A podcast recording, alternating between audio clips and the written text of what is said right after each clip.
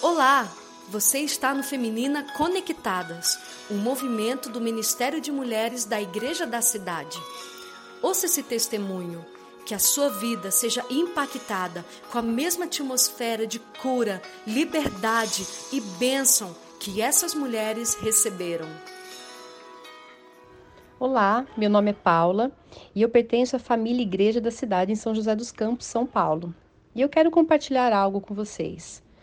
No ano passado, em 2019, minha família foi surpreendida com um diagnóstico de câncer que acometeu meu marido. A princípio, quando recebi a notícia, foi como se meu chão se rompesse abaixo de mim e tudo fosse ruir. Mas Deus trabalha com processo e nesse percurso ele foi me ensinando a confiar e a descansar nele.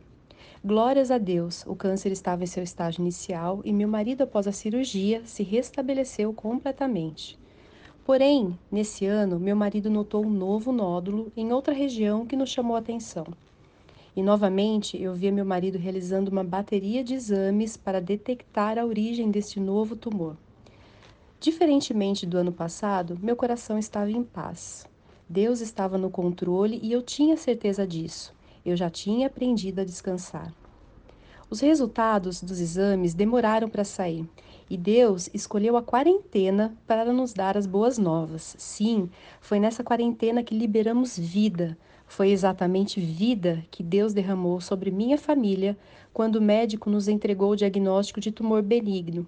Glórias a Deus! Na quarentena, minha família levantou uma bandeira. Em qualquer situação, Deus nos dá vida e a dá em abundância. Creia você também, entregue seus pedidos a Deus, diga para Ele o que sente. Confie que, como recebemos, você também receberá. Acredite que Deus tudo pode e descanse nesse tempo. Deus abençoe sua vida.